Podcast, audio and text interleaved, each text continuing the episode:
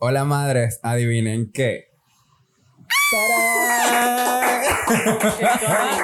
Salgo la cajita sorpresa aquí. Ay, me encanta. Madres, si a nosotros nos hubiesen dicho cuando empezamos el podcast van a grabar con J-Lo, no lo hubiésemos creído. No, no, En para serio, Oh. marico, eso me parece de verdad. Wow. Muchísimas gracias porque No, no. aquí estamos en una cosa de generaciones y yo digo, Claro, no, cool. este- Yo muy siento que lindo. tú eres la persona correcta para estar aquí sentado. Me Totalmente. No es que no queremos a los otros invitados, por supuesto que sí, los valoramos. Pero tú eres la Pero es que- representación de este Wow. podcast. O sea, Tú totalmente. Tú eres matching.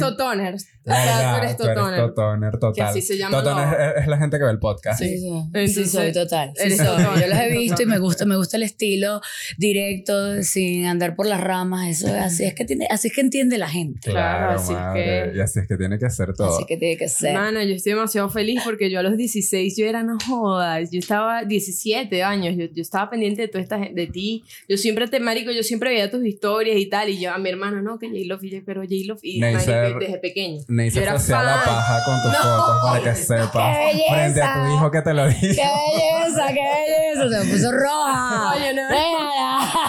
Se puso se puso roja real, es real. No, Ay, ya sacaron. Para atrás. Para atrás. Madre, sabes que nosotros tenemos la canción del intro que tienes que bailar con nosotros cuando empiece el, el Ok. show, que ahorita nos estamos calentando. Ok. Es fácil, solo es, es Jazzy, es Neisser, por un lado para otro.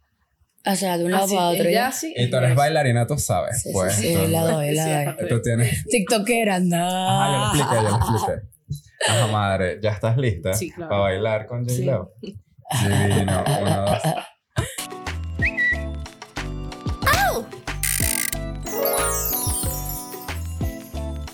Es Jazzy, es Neisser, es Jazzy, es Neisser, es Jazzy, es Neisser y J-Lo madres. Qué emoción. Ey. Hola madres, bienvenidos al episodio número 85. Madre, ¿pensaste en el chinazo? Ay, chamo, me cuesta, me cuesta el tema de los chinazos. O sea, los agarro en el aire, pero no sé. No tengo esa eh, habilidad. No Ya, te bueno, preocupes, dila- madre. díselo, dilo por ella, dilo por ella. 85. Por el culo te hinco. Ajá. Chamo, mi hijo dijo eso hace rato. Este, La aquí verdad, se me había olvidado. Sí, Me acá encanta que esto es educación sexual para todos. Sí, Sí. sí, sí. sí. Con, con, con la profesora. Wow. Wow, es que si Uh. nosotros hace rato queríamos tener un tenía- queríamos tener un invitado invitado que de verdad no le dé pena hablar de esto porque Claro. a nuestros invitados que a veces no, no nos queremos subir de tono porque pensamos que no van a responder y no lo hacemos. Pero a ti yo siento que te podemos preguntar todo. No, lo que sea. Pero lo primero es que, es que yo entiendo perfectamente por qué a mí me gusta hablar de sexo. Entonces es como, yo no tengo ese pudor porque entiendo, marico, ¿de dónde venimos? O sea, que todo el Claro. mundo, tú estás aquí, tú estás, ¿por qué? Porque nuestros padres cogieron, ¿sabes? Tuvieron sexo. Diferentemente, no sabemos de qué forma, pero lo tuvieron y estamos acá. Entonces la gente, eh, ahora el temor, bueno, obviamente el temor viene infundado por todo el tema religioso, un momento en donde nos quisieron meter en cintura, porque la gente estaba vuelta loca, ¿verdad? Una Roma bien loca. Entonces eso quedó, que vinimos, venimos arrastrando todo esto, pero yo entiendo perfectamente que todo el mundo quiere tener sexo y buen sexo. O sea, la gente quiere mejorar cada vez en el sexo. Es algo que si no lo estás teniendo, alguien que está por allí lo desea, ¿sabes? Y hacen demasiadas cosas por tenerlo. O sea, porque la gente quiere tener dinero para tener más sexo, weón. Para que él quiere tener mejor trabajo para tener mejor sexo. O sea, es como, brother, todo lo que quieres, todo tiene que ver con sexo, Todo menos el verdad, sexo. es verdad, es madre, estoy 100% de sexo. acuerdo con Sí, eso. menos el sexo en sí. O sea, el sexo en sí tiene que ver con poder. Pero eso, bueno, es otro capítulo. Háblanos de tu show, que me da curiosidad. bueno, mi show se llama La Escuela de Sexo. La Escuela de Sexo comenzó con un programa de radio. Ajá. ¿Sabes? Yo típico que cuando comencé en redes sociales, eh, comencé en Twitter, no sé qué, y me mandaron un correo, Circuito FM Center, diciendo como que te queremos, tal, y yo sí, soy lo que ustedes han esperado toda la vida. Que cuando yo puse, tuve frente a un micrófono, claro, es diferente estar en una cabina, no sentir el feedback del público en ese momento, y era como, o sea, me puse a llorar en, eh, o sea, en vivo, y, y yo decía, no puedo con esto. La Escuela de Sexo fue un programa de radio que se eh, transmitía todos los días. Yo lo hacía en vivo, Wow. del lunes a viernes a las 11 de la noche. Y fue demasiado aprendizaje porque yo pude ahondar como todo el tema del sexo, pude entrevistar a gente increíble, ¿sabes? Increíble. Cuando dice, o sea, yo estaba pensando que, era que bueno, yo entrevisté a J Balvin y era muy... Tenemos una línea en la radio eh, clave porque todos los artistas que iban, obvio, no me conocían y nada, pero yo era su momento divertido. O sea, yo era la parte divertida, por eso me ponían en todo. O sea, vas a entrevistar a fulano, llegaba y no, man, a Jay, el bicho estaba estresado. Llegaba yo, que aquí hay que mamárselo, no mentira. no mentira. Pero sí, ella era como que, claro, los artistas venían repitiendo todo el rato siempre lo mismo que mi promo, que tal, que no sé qué. Y llegaba yo a hablarles de, no sé, de sexo y tengo eh, historias buenísimas así de, recuerdo, mientras más grande el artista, menos yo quería ser como intrusiva. Es como que yo, bueno, voy poquito y háblame tú. Y el tipo me dijo, me acuerdo, eh, ay, como es un productor que es súper famoso. Bueno, el bicho me dijo, mira, yo no quiero hablar de, de mi, o sea, yo quiero hablar de sexo. y yo, bueno, bueno, hablemos de sexo y tal. Entonces me dijo, no, yo no sé por qué a los hombres no les gusta chuparla.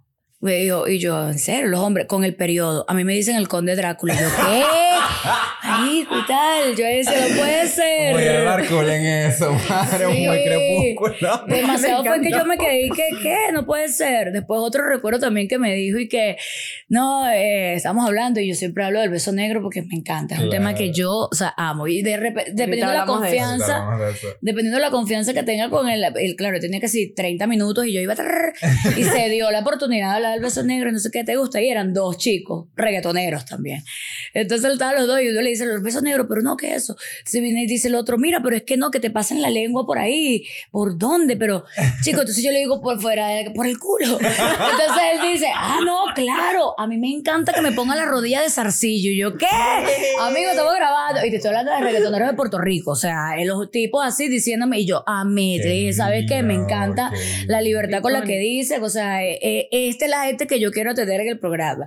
Y bueno, tenía una línea muy especial porque yo, no sé si saben, tengo tres corazones en el pecho, me hice una modificación en el cuerpo en donde sí, mis areolas son en forma de corazón. Esa era una pregunta. Sí, bueno, sí, hay que yo- Nosotros sabíamos y, o sea, ¿cómo le preguntamos que si todavía los tiene? ¿Quieren verlos? Sí, pero para Patreon. Son, cora- son corazones o no son Marico, ya corazones. puedo morir en paz. Wow. Vi las tetas de J-Lo como a 30 centímetros de mi cara. De mi cara, ¡Qué marico. loca! Por favor, el Patreon por cuatro dolitas. Por Cuatro cuatro olitas, olitas. vale, por favor, la ver las tetas, o OnlyFans. Wow. ¿Verdad, Marico. Promueve tu OnlyFans. Medio, No, medio bueno. mundo ha visto mis tetas, no te sientas tan especial, lo siento, Pero bueno. los la- así yo las en Yacine en persona. Yo las vi antes, en, en Twitter las vi. ¿eh? Ah, Tú te claro. hacías la paja con eso. Ah. Ay, dile la verdad. Me encanta, me encanta. Ahorita está mojada. Madre, wow. Me intimidé, me Claro. intimidé. Un poco. me Primera vez, son cosas, pocas cosas que pasan de lo que he visto siempre. Primera vez que por favor. Yo, yo voy a tomar agüita pero no, pero sí me pasó. Pero fíjate, me pasó y lo hice frente a J Balvin, ¿sabes? Se lo hice a J Balvin y J Balvin se quería morir, así como que qué vergüenza. Porque obvio, ahora lo siento que fue algo como. O sea, si nos ponemos con todo lo que aprendimos, hemos aprendido en los, últimas, en los, los últimos años, fue como una manera de ser violenta con ellos, pero igual, bueno, llevarlo sí se tapó los ojos y yo, y que mira que son corazones. Porque yo siempre que, o sea, la gente creerá que yo quería mostrar las tetas. No, brother, para mí esto era como una atracción de circo, ¿sabes? Si yo tuviera tentáculos en la totona, marico, tengo que mostrarte la totona. Salen los tentáculos, pero bueno, pero es la, totona, o sea, es una vaina, es como una, una- si son tetas normal, ¿para qué te lo voy a mostrar? ¿Qué es eso? Yo le decía J Balvin, mira que si, se- si no fueran corazones huevos no te muestro. Son corazones, son corazones, J Balvin. Y yo que sí, maldita sea, sácame de aquí. Y yo digo, o sea, lo veo así como una atracción de circo, no era como eso, no es como que te quiero mostrar las escenas sensuales y de- no, no, es una vaina que de verdad la mayoría era como que en serio, Claro. marico, son Claro. corazones. Antes eran más grandes, ustedes están viendo la modificación, o sea, la parte, la, la cosa pequeña. Ya yo me, me hice dos operaciones más y- ya quedaron muy pequeñas. Antes se notaba demasiado el corazón y la gente creía que eran ta- tatuados y no eran, o sea, fueron modificados en quirófano. Wow. Sí. Madre, pero ¿en qué momento tú cuánta- dijiste yo quiero tener un corazón en cada teta? Coño, lo que pasa es que, mira, yo soy Sí. J-Love. O sea, J Love, la gente, por favor. O sea, por favor, no es Jennifer López. O sea, me encanta, culona, bella, pero no, brother. Yo me amo Jaysa. Y yo, pues, yo vengo de la época del Messenger. El Messenger yo tenía Jay porque todo el mundo me decía Jay. Porque mi mamá, coño, Jaysa. Depende cómo lo pensiones, ¿no? Porque la Jaysa. O sea, es como eso, como, ¿Por qué? Pero bueno, tiene, una, tiene, tiene, un, tiene un significado. Mi mamá me quería poner geisha. Ok. Me gusta. Y, y llegó alguien y que no, eso es puta. y yo, ay, ¿qué? Bueno, ponle Jaysa. Y me lo cambió así. Y entonces, bueno, me quedé Jaysa. Y luego, claro, todo el mundo me decía Jay. Y en el Messenger yo era que sí, hablaba con mis amigos y tal. Y, y yo siempre fui como muy la que los apoyaba y me echaban los cuentos y los ayudaba. Entonces, una amiga me dijo, Marica, tú eres, deberías ser J Love, Love de amor, porque tú eres puro amor. Claro. Y siento que eso se volvió casi que un mantra de vida, ¿no? Yo siento que todo lo tengo que hacer con amor, que el amor mueve el mundo, que todo, que todo, marico, es la energía más... No soy así de esas cosas energéticas tanto, pero siento que el amor es una vaina que quiero que esté presente en mi vida. Claro. Entonces, ¿qué manera más eh, de, de, de seguir como dándole fuerza a ese mantra que, marico, teniendo tres corazones en el pecho, ¿sabes? Uno de ahí en el corazón, y que es como, Wow. brother, lo llevé a la realidad y siento que, verdad, sigo siendo J-Love, es toda mi vida. Wow, anécdota. Wow, Es mi religión, el amor. Me gusta porque eres muy espiritual. Yo amo a la gente madre. así. Y a mí me encanta. Y sabes que también yo veo que tú eres como muy soft, o sea, eres como blandita. Sí soy, Te- sí te- te soy. miras burda, pero también te es como... Soy súper, soy todo el mundo, hijo, o sea, hijo, mi no, todo el mundo me ve como una niña. O sea, de verdad, la manera en que yo me relaciono es como que la gente me consiente y yo soy... La gente, o sea, en redes cree que soy súper agresiva y tal. En la vida real, la gente, nadie se me acerca, ¿sabes? Yo soy, o sea, el bicho raro del, del gimnasio, por ejemplo, ahorita. La gente como, épale. de lejos, así que... No, y tengo... pa- Sí. loca. pero tatuaje. No, no, y J-Love, marico. Todo el mundo sabe, mi vida es pública, ¿sabes? Yo me que- acercaría demasiado. Ay, yo No, también. pero... Yo, que- ¿Sabes? Yo quisiera Claro. entrenar Nosotros contigo, ser icónico. Queremos entrenar ser con tus J-Lo. amigos, por Pero, favor. pero fíjate, seamos amigos, claro que sí. Vamos a salir. Me gusta el por favor. Sí, sí, no, hagámoslo, claro que sí, me encanta. Pero es un desastre, ¿viste? Soy un poquito Sí. mal pero bueno, ahí nos podemos complementar. Pero es sí. que es cool, Mare, porque sé que tú disfrutas la vida. Marico, sí, tan algo. bueno. Mira, te voy a echar un cuento. Eh, Yo tengo mil cuentos que echar. ¿Está bien? La primera vez que venía a Venezuela después de pandemia que traje a mi novio, vikingo, hermoso, noruego, Henry, mi amor, si estás allí, foto por favor, bellísimo. véanlo, eso. Eh, la primera vez que veníamos, manico, estábamos en el avión así y de repente nosotros siempre bajamos series y tal y estábamos los dos, nos vemos 10 de la mañana, el vuelo era como las 11 de la mañana de México, de Cancún a Venezuela. Y, nos habíamos tomado que sí, fuimos a comer 9 de la mañana. ¿Y qué vamos a desayunar? Una botella de vino y tacos. Ok, venga, botella de vino y tacos. Y nos tomamos una botella de vino entre los dos, comimos tacos y subimos al avión. Bueno, resulta que estamos viendo la vaina y de repente empieza como una turbulencia. Debo confesar que me gustan las turbulencias, no sé, me sentir como que estoy en riesgo, pero no, la gente es estúpida. No, marico, las turbulencias, no sé, es como, es raro, es raro, ¿sabes? Como, uh, verga y tal, ¿qué irá a pasar? O sea, se me, me hace pensar. me gusta. Entonces, claro, yo- son cosas que no le digo a nadie, pero la gente me dice, estás loca, pero bueno, ok, se lo estoy diciendo a todo el mundo aquí. No, me encanta. Pero en ese momento y tal, estamos ahí, entonces la gente empieza con una gritera y yo, bueno, que le dije, y seguimos viendo la serie. De repente viene, ¡boom! caen las máscaras, marico. Mierda, pero fue una bu- Claro, no, pero, o sea, fue como, claro, el avión, cuando yo volteo, obvio, el avión estaba, o sea, la gente estaba enloquecida. Estaba una señora atrás que agarraba a mi novio, ¡ayuda! O sea, la gente desesperada porque nadie dice, ni, no te dice, nadie para bola el de ponerse la máscara. No. Marico, lo más arrecho es que yo le digo a mi novio, no, tranquilo, seguro fue que, la, que mal mantenimiento, cosas de Venezuela, ¿sabes? Seguro se les afló el tordillo. Marico, dije, un tordillo, no está pasando nada, relájate. Sigamos viendo las maritas. Es que- y mi novio, yo dije, rela. Y él me dice, no, amor, si pasa algo, porque el hermoso, o sea, tiene la máscara. Yo, verga, la vaina es seria. Y chamo, en ese momento puedes creer que yo dije, me puse la máscara, pero yo estaba, todo estaba en llamas, o sea, la gente loca, así tal. Y yo dije, verga, si este es mi momento de morir, marico, puedo morir tranquila. No me arre o sea, siento que me he vivido la vida como me ha dado la gana. Si llegó este momento, marico, ya estoy preparada. Y me cero miedo. O sea, no puedo creer en ese momento que la gente estaba rezada, mil dioses, y yo estaba como que, ¿dónde está el vino? Es real. O sea, mi novio después se paró, y después cuando lograron eh, como esta- estabilizar la cosa, mi novio se paró, le dijo a la hermosa y que, disculpe y tal, es que estoy un poco nervioso, ¿dónde está el vino? y la típica que, no, no te puedo dar vino, pero te puedo dar una charla. Y le dije, no, no importa, que solamente quería el vino. Te puedo Pero- dar una pero- charla. Pero siento que sí, o sea, ojalá que, que la- esto quede como anécdota y como experiencia de que si el día de mañana te va, se va a caer un avión, sientes que la vida que tuviste, marico, vale la pena, o dices, coño, la madre que no dice, no me cogí fulano, maldita sea, y esa vaina se va a caer. Coño, que, que caiga Es un momento de reflexión, es un momento de reflexión, ¿no? Que Que caiga en el piensen- agua que yo nado. Que me lo quiero coger. es un momento de reflexión que piensen de verdad que qué pasaría si están en ese avión y, y reflexionen sobre su vida, gente. Dígame a nosotras que somos más cagadas con Sí, no, yo, yo rezo, yo no rezo, yo ni siquiera soy Eso no religiosa, cree yo le pido a Dios, me persigno todo, yo me pongo mal, a mí los aviones me ponen... Sí, Ah, no, pero es que esos son como peor, marico. La- Exacto. O sea, Ese mi es novia mi que, la, que estaba en abuela a la casa de mi abuela, ¿sabes? Marico, tú montas un avión y sientes que, que avión es este, pero Sí. bueno, es una encaba. hemos aprendido de verdad. Hay una aerolínea en específico que no va a decir el nombre. No Pero parece una encaba y, y tiene que Wow. ser una Sí es. cosa religiosa puesta. Es que lo- lo- No, los no, asientos marico, son como somos- de encaba. Somos Sí, no, es demasiado así, pero- únicos en el mundo, de verdad. Te vivo. Venezuela, mi patria Pero me querida. encanta igual. Me Bueno, encanta lle- que uno ha llegado sana. Jay llegó sirviendo todos los cuentos. sí. Guau, marico. en los Marico, tengo 10 más minutos, qué cuentos, tengo más cuentos que Jaimito, marico. Tengo Queremos demasiados saber cuentos. todo, madre. Ustedes pueden preguntarme lo que quieran. Aquí estamos ustedes. todo. Estoy para ustedes. Madre, este, tengo una pregunta. ¿Tú, tú en, en qué crees? O sea, que Mm. ¿tú eres religiosa o, o tú como que universo? A ver, em, ¿qué es Dios para ti? Dios, o sea, para mí es como una energía, como un ser supremo que está ahí y es amor también.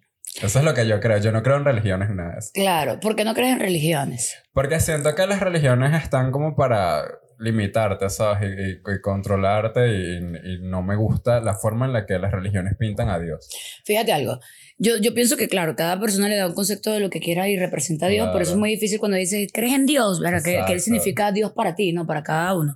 Este tema lo he venido tratando eh, mucho rato, o yo, imagínate, nací en una, una familia de testigos de Jehová, ¿sabes? Wow. Yo- Claro. hay gente que le prediqué la palabra, o sea, que yo le, le, le quise vender la atalaya, le, le vendía. Yo soy siempre vendedora, marico, era el que Me más vendía.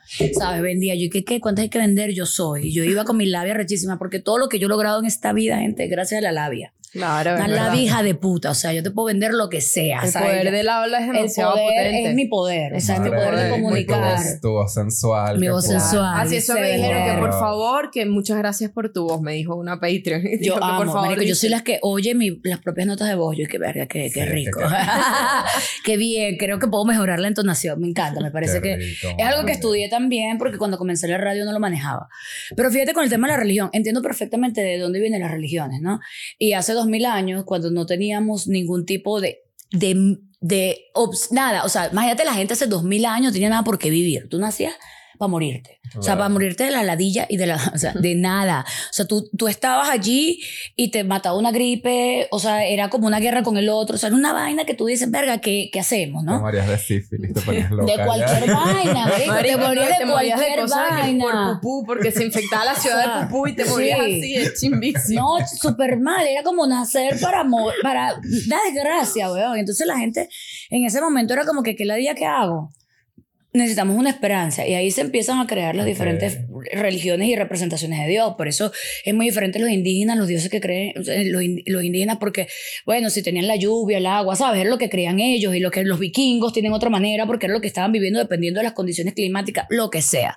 Pero así nos fuimos agrupando y después vino la ciencia. Ok. Marico, la gente antes 300 años, 400 años y no evolucionaba. Era lo mismo, era vivir exactamente lo mismo, repetir.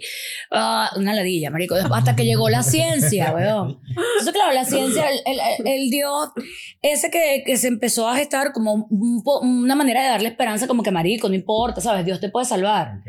Entonces tú decías, bueno, voy a vivir pues para que Dios, o sea, hacer cosas para Dios. Era una manera de mantenerte vivo. Pero llega la ciencia y la ciencia necesita un hecho, que es la diferencia. Entonces siempre dicen como que la ciencia compite con Dios, con las religiones. Porque claro, tú, tú, tú no- si te el día de mañana tienes una enfermedad, no te vas a quedar en tu cama y que bueno, echado pensando que, o sea, tienes que ir a buscar la Claro, ciencia, ¿no? claro. Entonces, sí creo que la gente debe creer en lo que quiera, pero yo siento que ese Dios en donde la mayoría cree que está acá, que es un Dios que te da cosas, da divoso, que no, para mí, o sea, no, no, no, o sea, no me entra en la cabeza, no, no quiero el día de mañana comprometerlo tanto, no me siento tan importante, marico, o sea, me parece súper egocéntrico pensar que si Dios existe, o sea, tantos millones de personas, porque va a pensar, va a bajar la cabeza y que, coño, Jay necesita, no sé, o sea, es una manera de verlo y creo que no voy por la vida deseando que alguien me solucione las cosas o Claro. justificando y que no, quedé preñada, bueno, porque Dios hace lo que hizo amigo. Ya va, o Bueno, sea. Dios plan. O sea, es como, bueno, ¿qué pasó antes? ¿La Virgen María? No, amigo. O sea, sí, yo creo que respeto demasiado las religiones y no creo que si Dios existió de alguna forma porque llegamos aquí como, Claro, pero no está al mando. claro. No está al mando. O sea, no, no es alguien que ahorita esté mandando sobre lo que esté sucediendo. Quizás algún día meta la mano, pero vamos a ver, vamos a esperar. Madre, Estamos me gusta, esperando. me gusta tu Estamos forma de ver esperando. las cosas.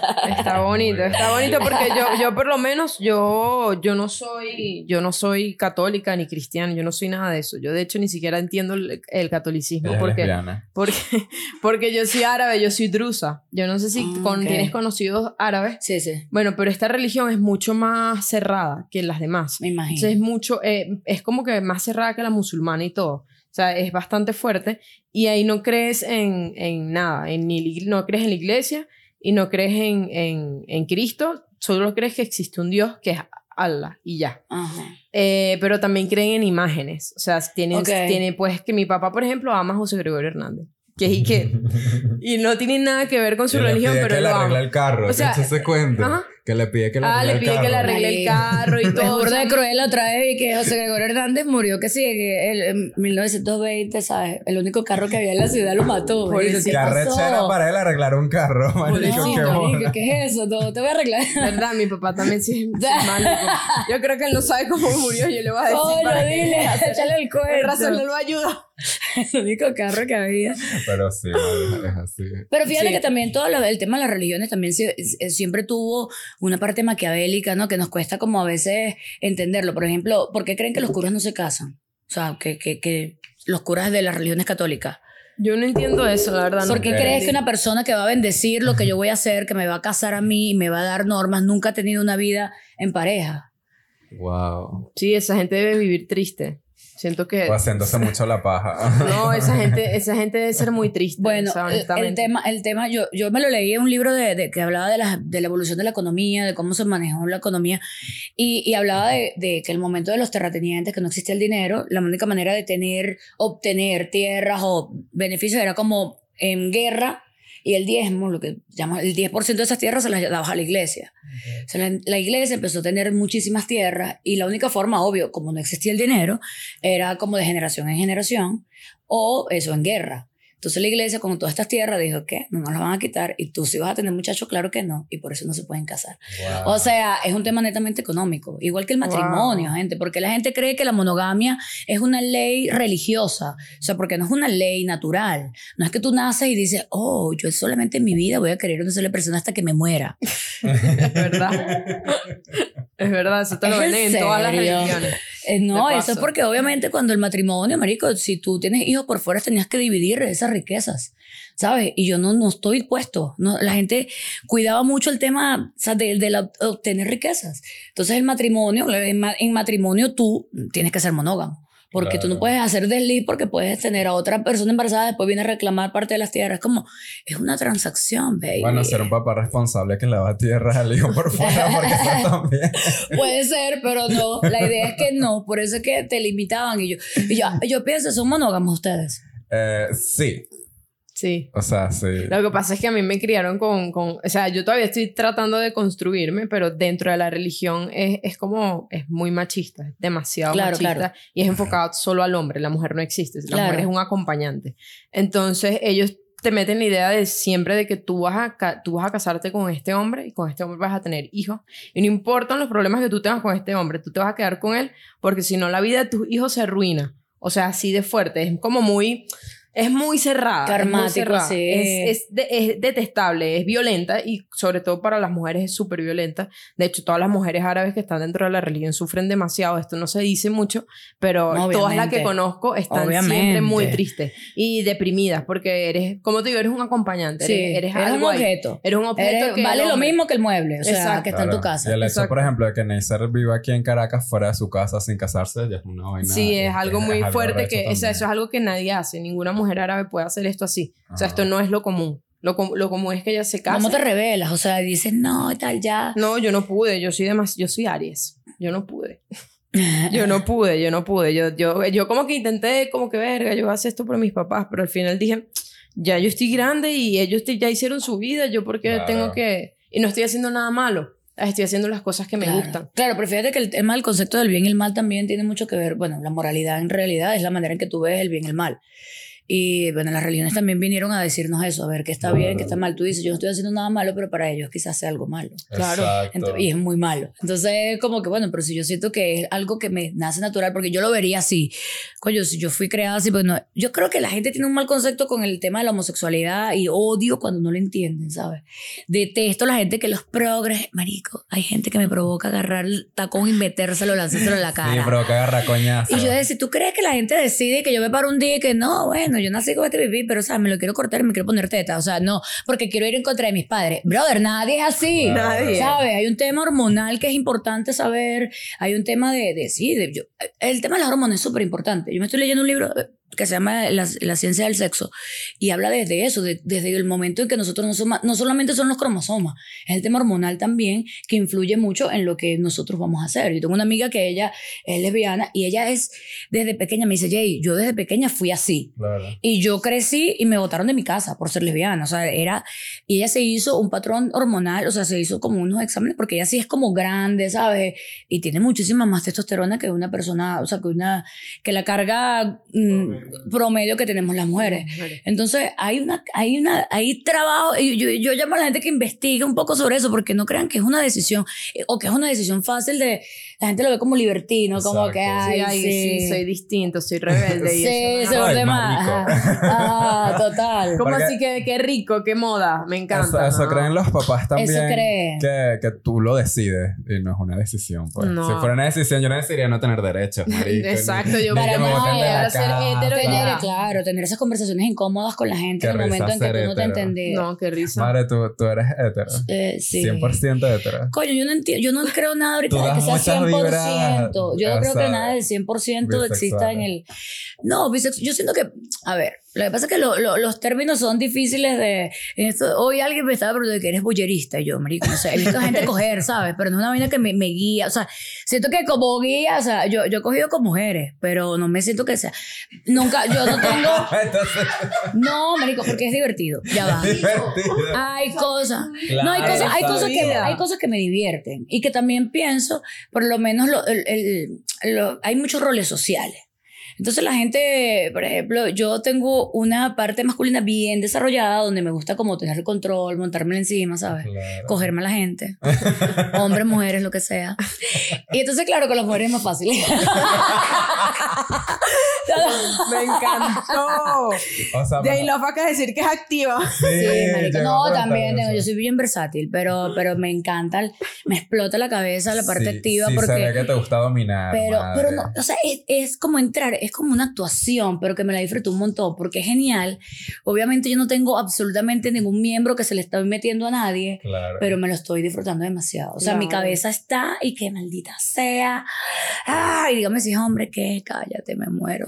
¿A, a ti te gusta con- a, tipo que someter a los hombres y cosas así? No, no, o sea, no someterlos no, pero sí es como, siento, como toda mi vida yo me la he basado en mi labia y tal, Claro. convencerlos de que me los puedo coger, que Claro. es un trabajo, ¿ok? Y hago todo, hago todo lo que hay que hacer, claro. O sea, o sea, pero O sea, que te cogérmelo pones un yo. strap, te pones un...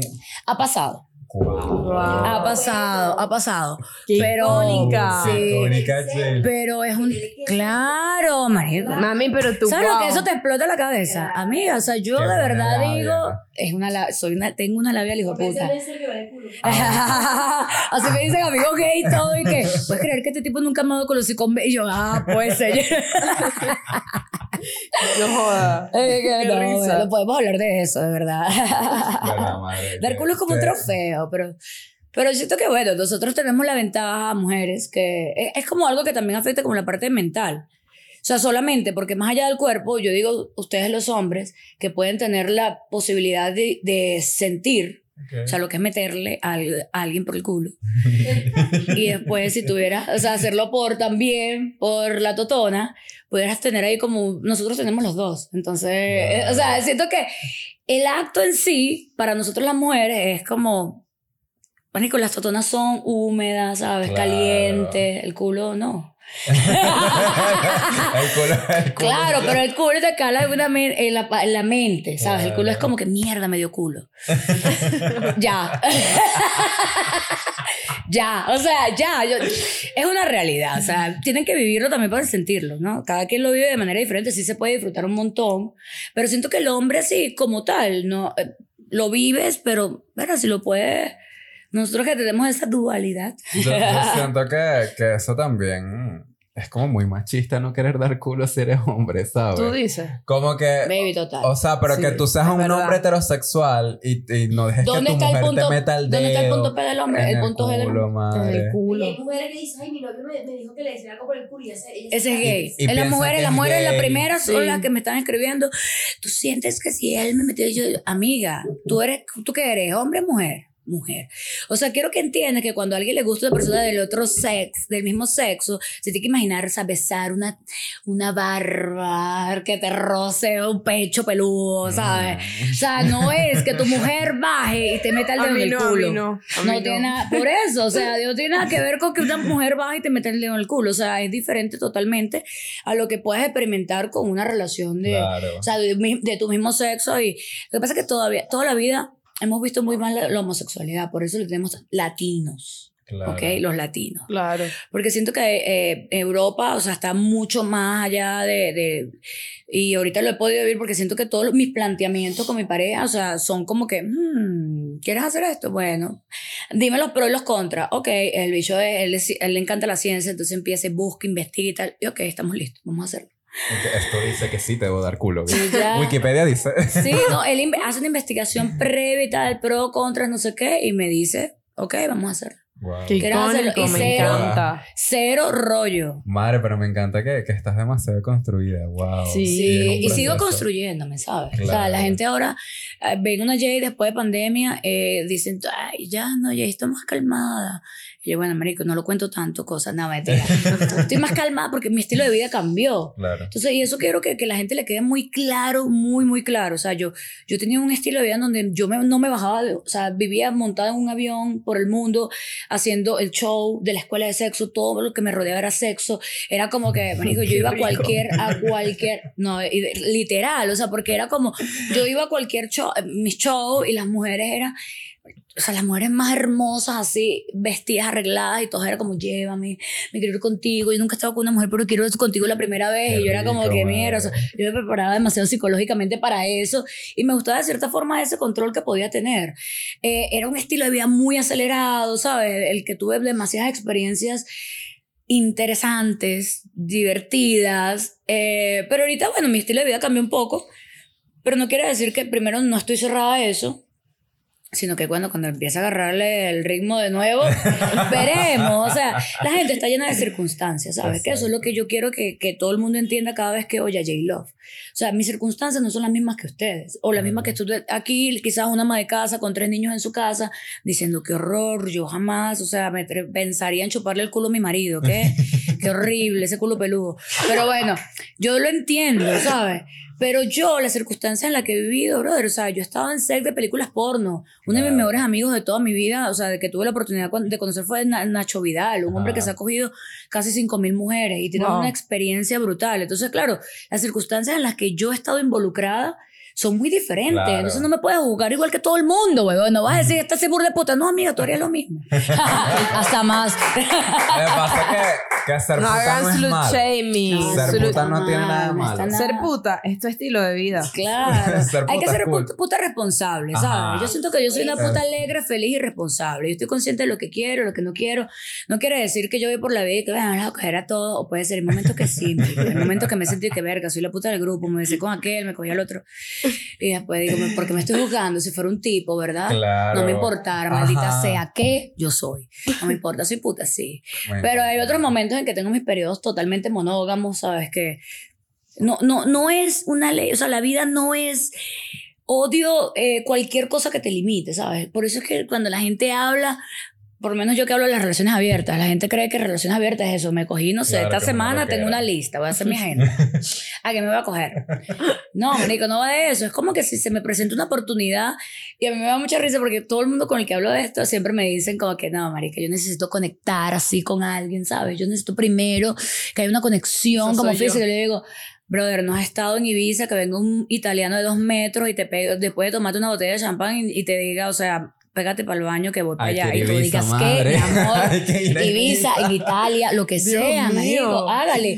Claro que voy a decir que sí. Qué Te quiero lindo. ver, amiga, que tú quieres el tema espiritual, eh, la conexión. bueno, Hay obvio, o sea, hay que estar, hay que estar, hay que estar metido en Me la encantó. situación, ¿sabes? Porque son circunstancias, lo que nos construyen son circunstancias, marico. Y, y yo, ver, he tenido la oportunidad de vivir vainas increíbles. Eh, hace poco estaba hablando como el tema del sexo y esto es lo más importante, o sea, ¿qué representa el sexo para ustedes? Por ejemplo, ¿qué representa, el- qué es el sexo para ti? Eh, tipo que... para mí el sexo es más que el acto sexual de, de penetrar porque eso no es solo sexo. Ajá. Creo que el sexo también tiene que ver con... Más allá del de la parte física, o sea, Ajá. cuando tú estás con una pareja, o sea, que, que- y vamos a, a llamarlo pareja, o sea, no pareja sexual, sino que tienes una relación, ah, el sexo que representa en tu vida, ¿qué sientes que, que es el sexo? Wow, O sea, me hiciste pensar, ya va. Dale, tú mientras yo pienso. Lo que pasa es que fíjense algo, mira, el sexo por el sexo es absurdo, o sea, no Ok. tiene mucho sentido. No, yo creo que el sexo la gente lo... lo, lo- mira, esto me lo dijo Nacho Vidal. El sexo está so- súper sobrevalorado. Sí. El amor no, o sea, obviamente todos creen que quieren sexo, todo lo que les dije al principio juran, viven con esa mentira así en la cabeza, ¿sabes? Pero la gente en el fondo quiere amor, marico. Claro. Porque el sexo es, el sexo por el sexo no representa nada. Pero por lo menos para mí, el sexo representa varias cosas dentro de mi relación. O sea, representa tanto libertad, o sea, quiero medir qué tan libre te sientes cogiendo conmigo. O sea, un tema de que cuántas luces podemos tener prendidas, delante de cuántas personas lo podemos hacer, qué orificios puedo tocar. es como una lista, pues, de cosas de que, ay, si puedo con todo esto, o sea, genial. Eso es para mí, o sea, más allá del sexo en sí, de meter, no, no, del acto como tal, es lo que yo siento cuando estoy con esa persona. Y otra cosa es que, marico, yo amo sentirme deseado. Claro. O sea, Claro, en pareja para mí es como, importante. brother, o sea, deséame, ¿sabes? Yo quiero que me desee. Y eso es lo que representa el sexo, porque el, el sexo viene allí un poco a darle esa parte física a lo que estás pensando. Claro. Y el deseo es algo brutal. El deseo no lo enseñan, pero el deseo en sí es algo que tú no puedes ni siquiera comprar. Marico, tú lo puedes comprar, tú puedes comprar sexo, tú puedes comprar compañía, pero deseo no. Tú no puedes Eh, obligar a nadie que te total. desee. Entonces es una vaina que no se siente como Bueno, a "Coño, menos si si me le hacen un desea". amarre, pero no lo hagan. Yo tengo un amarre mejor con cinco goticas de orine, pero de otra forma. el orine, pero de otra manera. Para Patreon les contamos Para el. Patreon, para el Patreon. Me encanta. Le llaman squeer. Si puedes, madre. Sí puedo. Guau. Ah, pero eso, eso, es- eso es lograble. A mí me habían Claro, dicho supuestamente. Marica, lo que bueno, pasa. lo que se lee, lo que yo he leído es que, bueno, sí, es que es pipí y, y ya. No, no. ¿Eso es mentira o es verdad? No, ¿Cómo tiene- es? la gente tiene como demasiado rollo con el, el tema. La otra vez lo dije, una ginecóloga, claro que nada tiene nada que ver. Yo, amiga, sí tiene un poco, igual queda un poquito de orina allí, un poco, pero no es eso totalmente, ¿no? Eh, es algunas glándulas, se llaman las glándulas de Sennett, están ubicadas arriba. El tema es que todas tenemos, marica, las mujeres somos jodidas porque anatómicamente somos diferentes. Los hombres, marico, o sea, para adelante y para atrás, o sea, arriba y abajo, una paja es la misma paja, todos se hacen la paja igualito. Una, una es complicada. Es Ay, la verdad. gente me dice, Claro. yo puedo acabar tocándome los pesos de mierda, brutal. ¿Sabes, ves? Brutal. Te admiro y te respeto. Yo no puedo. Eso, claro, el cuerpo de hermano. nosotros es como una vaina complicada y nos hace ser intensa. La gente cree que somos intensas. Por... No es que somos intensas, sino que, coño, entiendan, pana. Eh, Por eso yo odio al hombre que cree que se las puede coger a todas y que, ay, sí, me las cojo a todas y, y todas pueden. Amigos, no, somos diferentes todas, huevo. No me vengas con esa historia Bájate porque yo, yo tengo una. O sea, mi anatomía va diferente, o sea, mis maneras son diferentes. Y por eso odio también que las mujeres le echen la culpa a los hombres. Detesto eso. O sea, que no me hizo acabar. Es que el tipo, amiga. Si usted no se conoce qué quiere, que el tipo, o sea, un manual de instrucción, o sea, ya va, un poquito, dale la paz al tipo, o sea, el tipo pobre dándole todo ahí y dije, no me hizo sentir nada. Que- que ni se hacen ella la paja y no sabe cómo hacerse ella Nada, nada. La mayoría. Exacto. Bueno, Marico, la mayoría. La ma- claro. que Es importante. es Yo muy siento que mi vida, o sea, tiene un antes y un después totalmente después de masturbarme. O sea, es como para mí mi momento. Ya yo estoy Es en un verdad. momento en que es automático. O sea, yo, la gente necesita cosas para excitar. No, no, no existe. Siento para mí la mejor sensación del mundo es el orgasmo. O sea, y yo literal puedo estar, marico, no sé, viendo un, una, ay, de repente, ay, vuelvo, caigo, un minuto, ok, puedo, sí, ¿cuánto tiempo puedo hacerlo? Puedo hacerlo, no sé, 20 veces en media hora. No sé, tengo récord, ¿sabes? Wow. pero sola, o sea, es como mi momento sola. En pareja también lo puedo hacer, pero en pareja es diferente. Porque en pareja, y, y quiero que sepan algo, gente, o sea, yo, yo lo veo como cuando yo estoy sola, mi actitud es totalmente, yo estoy como normal, o sea, yo puedo estar aquí masturbándome, o sea, y estar hablando con ustedes, no, no están hablando con ustedes, Exacto. pero en el momento en que voy a acabar es como, ¡ah! y después, ah, no, bueno, ¿qué estamos hablando? Así, Wow. ¿sabes? Mami, pero tú controlas esa totona con la mente. demasiado. Pero no, Wow. masturba- Marico, masturbándome con, con juguetes y cosas. Ah. Pero en pareja, obviamente hay un poco de show. Quiero que sepan, gente, que todo lo que ven en, re- en, en- en- sobre en redes, no, bueno, en las redes de YouPorn, vídeos, mucho tiene de show, ¿sabes? Porque Claro. y, y que a veces no- eso tiene su parte positiva de, de que te excita cuando lo ves, pero también tiene parte negativa para nosotras, porque por lo menos yo comencé viendo y yo decía, marico, yo vine rota, esta gente se toca, ¡ah! tres gritos, yo esta mierda no puedo. O sea, yo por lo menos no me masturbo metiéndome nada, ¿sabes? Claro, total. Entonces total. es como que, bro, por eso es que odio cuando la gente habla de que del tamaño. La vaina es un goce visual, el tamaño Claro, del huevo del tipo. Eso lo morbo. Pero eso, marico, yo, yo no me meto nada y acabo. Claro. Entonces es como la- en las pornos, yo veía a las mujeres metiéndose los dedos y yo decía, no, pero yo no siento un coño. O sea, yo no siento nada y nos confunde. Porque nadie, nadie te. Porque por eso yo empecé a hacer la escuela. Claro. Volvemos a la primera pregunta. Porque yo decía, claro, todo el mundo te habla, pero no te, no te, no te dice cositas.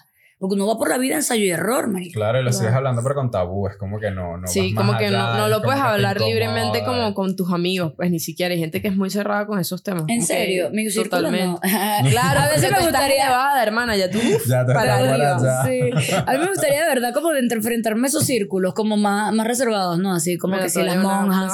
una- a mi casa en Maracay todo ya. Sí, a la familia de Neisser. Ah, bueno, podemos. Y siento que al final todo el mundo, todo el mundo quiere, quiere saber, tiene curiosidad. Pregu- Claro, pregunta, madre. ¿Y tu familia sigue siendo testigo de Jehová? No, o sea, tengo algunos miembros de mi familia que sí siguen siendo... que dicen de tu trabajo? No, eso fue una lucha al principio, claro, de todo, marico. Es que yo me eché todos los tabúes encima.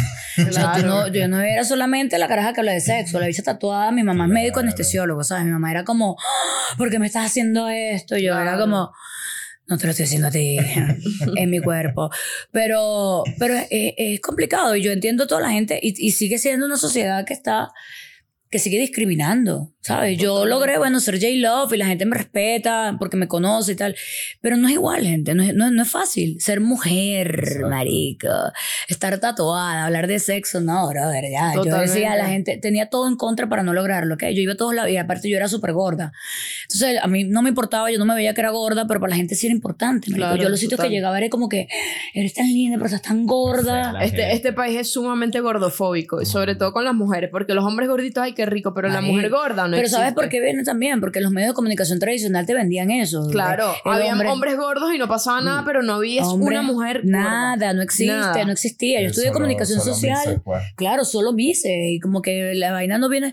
Yo siempre decía, yo les, daba duro a los, a, la- a los concursos de belleza. O sea, no sé si ustedes son fan de las Mises, No, pero yo no era somos. que. Marico, yo decía, ¿cómo puede ser que para tú dar, no sé, ir a um, hacer labor social en África tienes que ser 90, 60, 90, un 80? O sea, ¿qué sentido tiene? ¿Por qué, huevón? Dame, dame, dame más. Dame, dame propósito. O sea, que qué hay? ¿Por qué?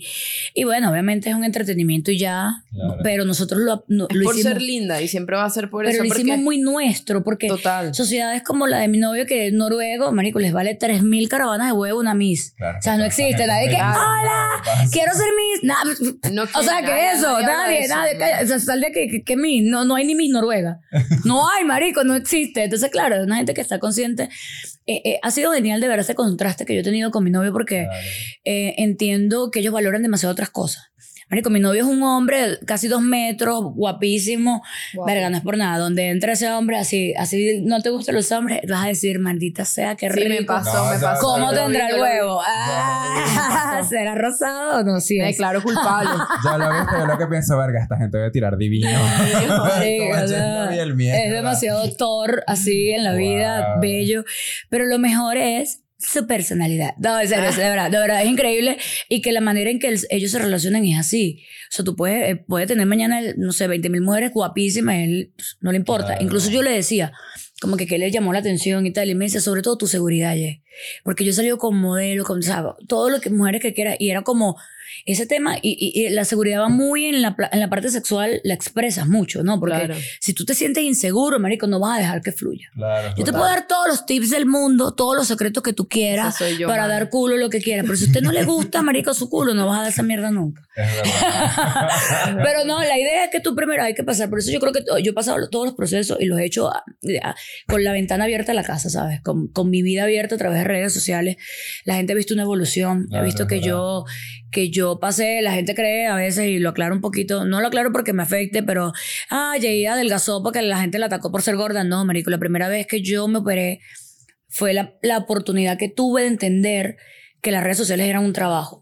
Claro. Sí. ¿Sabes? Llegó un- una persona por, re- por Twitter y que me hicieron bullying. J-Love es tan gorda que para abrazarla hay que dar la, la vuelta. J-Love es tan gorda, maldita gorda, muérete. De todo lo que te puedes imaginar. Horrible. Y yo decía, marico, yo no era tan, pues, yo no soy tan gorda. Y yo le decía a la gente que, pero porque yo tengo que ser flaca, si yo no soy prepago ni soy modelo, ¿para qué voy a ser flaca? No entiendo. Si yo vine a hablar de sexo para acá, eso pasó en un exposexo. Ok. Y, y yo con el tiempo entendí, mi mamá, mi mamá me hizo entender, esto siempre lo cuento, me decía, ajá, pero ¿qué te dice? No, que J-Lo es tan gorda que para abrazarle J-Lo, J-Lo, y me dice, pero es que tú eres gorda. Que tú quieres que la gente te diga flaca. Si tú quieres que la gente te diga flaca, adelgaza. Y yo, marico, ¿por qué te duele que la gente te diga gorda? Claro. Y yo, marico, ¿verdad? ¿Por qué? Si yo soy una gorda. O sea, no me duele. Pero ahí vino la parte en donde, bueno, vino la empresa a quererme operar. Y yo dije, sí, opérame, marico, y tiene unas tetas así gigantes. Y yo dije, bueno, sí, vamos a... ch-". Y sobre todo caló mucho en mi cabeza que una gente iba a invertir en mí una cantidad importante porque las operaciones eran costosas Claro. cuando yo no tenía ni, ni te- la tercera parte de ese dinero en mi cuenta. Fue como, brother, ¿por qué esta gente cree que yo valgo esto? No, vamos a hacerlo. Y allí yo entendí que las redes sociales podían ser un trabajo. Sí, Claro, totalmente. son Son un trabajo. Aunque la gente no lo vea así, lo vea fácil. claro, la- el trabajo es hacer que se vea fácil, pero no es, bebé. Sí, la gente fácil cree que... es una. La gente cree que es, que es agarrar el teléfono. Fácil es una. Me encantó. Pero sí. Que la gente cree que es agarrar el teléfono y ya, y a veces no, a veces uno está en un día de mierda, igual tienes que subir contenido porque tienes que seguir tu cronograma de contenido para poder, porque ese es tu trabajo al final del día y la gente cree que es como que, que, que uno es una máquina, pues que está ahí ya todo el tiempo y no, y uno de pana necesita conectarse para poder hacer todo ese contenido que tú haces en redes. Y también, como tú eres puro entretenimiento, la gente siempre piensa que tienes que estar en ese mundo. Claro. Y si Lo- J-Lo, no, no es humano. No, Lo que pasa es Como- que obviamente venimos con toda la influencia de la televisión, la serie, ¿sabes? Cada canal, cada cuenta de Instagram funciona como un canal de televisión y obviamente tú ofreces una programación. O sea, la gente está acostumbrada a que esa programación, ¿sabes? Pues tiene comerciales, ¿sabes? Tiene sus varias temporadas, hay unas temporadas, ¿sabes? Próximamente viene Jay, Nosotros. Jay Love en la granja, ¿sabes? Que va a estar con ovejas y vaina, pero son temporadas. Entonces, claro, así, eso es, quiero que lo piensen así cada vez que ustedes vayan a subir contenido, porque es la mejor forma en la que tú puedas entender a tu audiencia. O sea, si yo abro mi canal y te muestro esto, obviamente cuando te sientes triste, quizás la gente, bueno, va a decir, ok, ajá, estás triste, pero, Claro. ¿sabes cuál es el contenido? O, o, o justifícame tu contenido, porque también hemos- visto en serie cuando los personajes se entristecen, pero hay que darle la vuelta. ¿Sabes qué no soporto yo?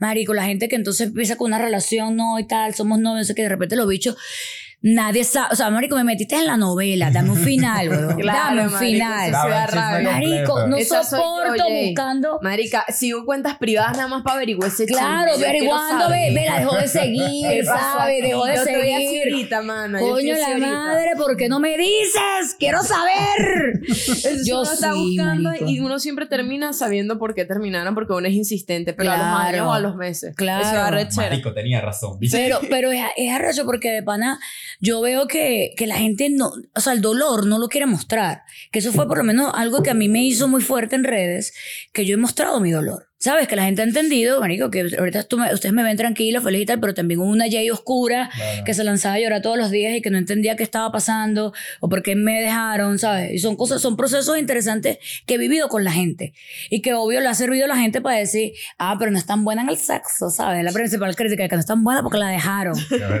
Amigo, o sea, ay, viste que eso de las relaciones abiertas no sirve. Ese es el principal comentario que todo el mundo decía. Yo sí, porque las relaciones monógamas nunca terminan, huevón. Está bien, pues, o sea, me vas a echar el carro a mí porque las relaciones eran. No, éramos, ¿sabes? Pero tus Estúpido papás pensar. siguen juntos. Sí, total. ¿Sabes? Los míos Como sí, todavía. Bueno, pero míos no. felizmente juntos. Pero- No, nunca. Eso sí, esa es la verdadera pregunta. Porque Claro, no claro. mucho, pero ahora feliz. Igual es cool que, que tú te abras y la gente vea esa parte de ti también, porque así es como empatizan contigo y dicen como que, mira, si ella es auténtica y, y Claro. se muestra tal cual. y También, cool. también quiero que sepan, o sea, que, que hay mucho, co- con esa parte auténtica, a uno le cuesta mucho porque Sí. ven- venimos con un proceso de construcción difícil de, de redes. O sea, a mí me ha costado, yo soy demasiado buena hablando, me gusta, o sea, yo sé cuáles son mis talentos en la vida.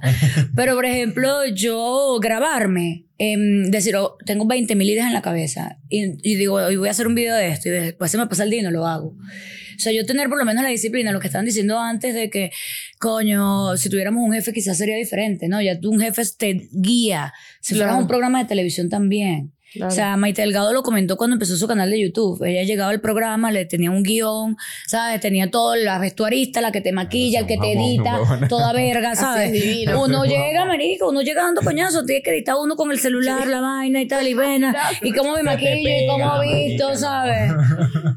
Claro, marico, y no tienes nada, o sea, de pana, yo, yo, eh, yo le digo al marico que bola que nosotros editamos nuestros propios clips todavía, y me parece insólito porque uno, uno pensaría, pues como que la gente cree que no, ellos tienen un equipo, nue- nuestro equipo somos nosotros dos, y, y Ana y, y, y un hombre, un hombre, entonces somos cuatro personas. Tenemos un mueble y dos micrófonos. Exactamente. pero- pero- y pero- y eso hacemos esta chamba igual con mucho amor y obviamente siempre estamos buscando como que coño, gente que se una al proyecto, pero si no se unen no es como que lo vamos a abandonar porque esto es Eso es lo que te iba a decir. O sea, amamos. tienen que, que verlo. Yo creo que ahorita, bueno, yo he vivido demasiadas etapas dentro de las redes en donde he podido ver cómo lo que quería la gente hace cinco años no es lo mismo que quiere ahora, ¿no? Claro. Como llegamos a un momento en donde, ajá, las parodias graciosas eran graciosas en algún momento, pero ya yo veo ahorita a la gente haciendo parodias y como que lo paso, o sea, que, que ladilla.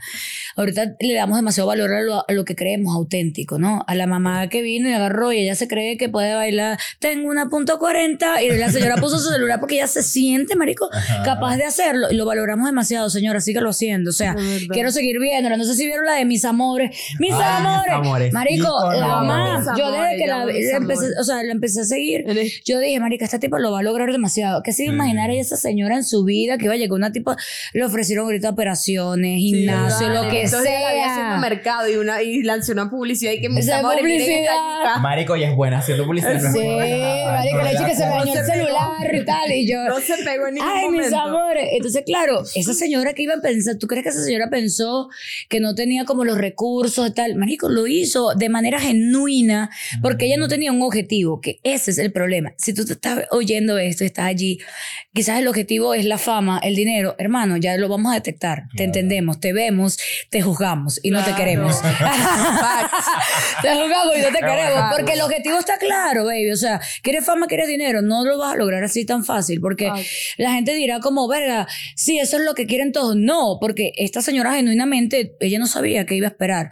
Y, la, y la- y- a mí me parece que es muy sabroso cuando obtienes este tipo de cosas por consecuencia de hacer algo bien Claro. y no por tu objetivo principal de que "Ah, quiero ser famoso, quiero ser famoso, necesito, porque marico, la estás forzando, bebé. Claro, creo que sí, uno sí busca como que plata y, y seguir creciendo, pero no, No, debería ser lo- claro. lo, lo primordial, ¿sabes? Claro. No, pero es que por lo menos por plata, ¿sabes? Yo te puedo decir, a mí al principio me dijeron, eres una gorda tatuada, ¿sabes? Ningún medio, ¿qué medio de comunicación tradicional? Claro. Yo hace poco me he sentado con muchísimas personas que trabajaron en medios de comunicación y yo lo principal es que les decía es que, Marico, le tengo que agradecer demasiado a las redes sociales que tú y yo podemos estar sentados en la misma mesa. Esto hace 10 años no hubiese podido pasar, hace 15 Claro. años. O sea, la- la- toda la manera de comunicar eh, cambió y ahora, Marico, los medios de comunicación tradicional tienen que bailarnos pegados a nosotros. Totalmente. Yo creo que, que ahorita se consigue, o sea, nosotros, por ejemplo, nunca pensaríamos que íbamos a llegar a ti. ¿Cómo conectamos? Por redes. Por redes, Eso no hubiese Claro. pasado en me- ahorita en, en medios tradicionales no hay nada. Yo no los Yo veo, por ejemplo. Nadie ve. Yo ni siquiera, yo nunca he visto ahorita,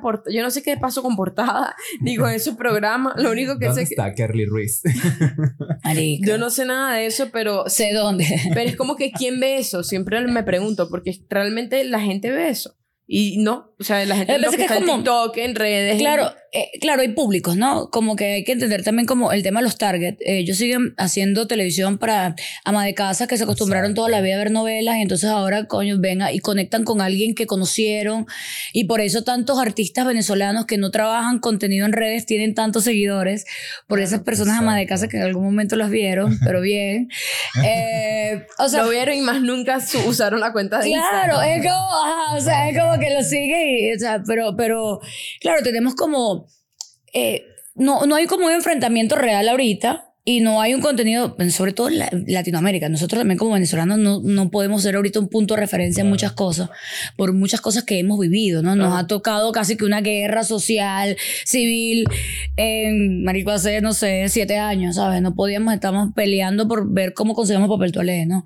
Entonces, eh, todo sufrió, los medios de comunicación, todos sufrimos, weón, Todos, todos, todos. Este momento ahora es Se como... fue la pandemia que nunca acabó, de hecho, porque Sí, estamos en lo mismo, porque a mí me parece insólito que tú, que medios eh, nacionales y tradicionales no hablen abiertamente de la homosexualidad. Y si Ah, lo hablan, lo no. hablan en la noche, porque eso es un tema de la No, noche. yo, a mí me han invitado a programas y la gente siempre tiene miedo así de que, che, y tal, porfa, te vamos a entrevistar, pero quiero que sepas, yo amiga, o sea, por favor, soy de comunicación social, o sea, tú me puedes poner a hablar con el presidente, ¿sabes? Igualito voy a saber hacerlo. O sea, no, no puedes decir sexo.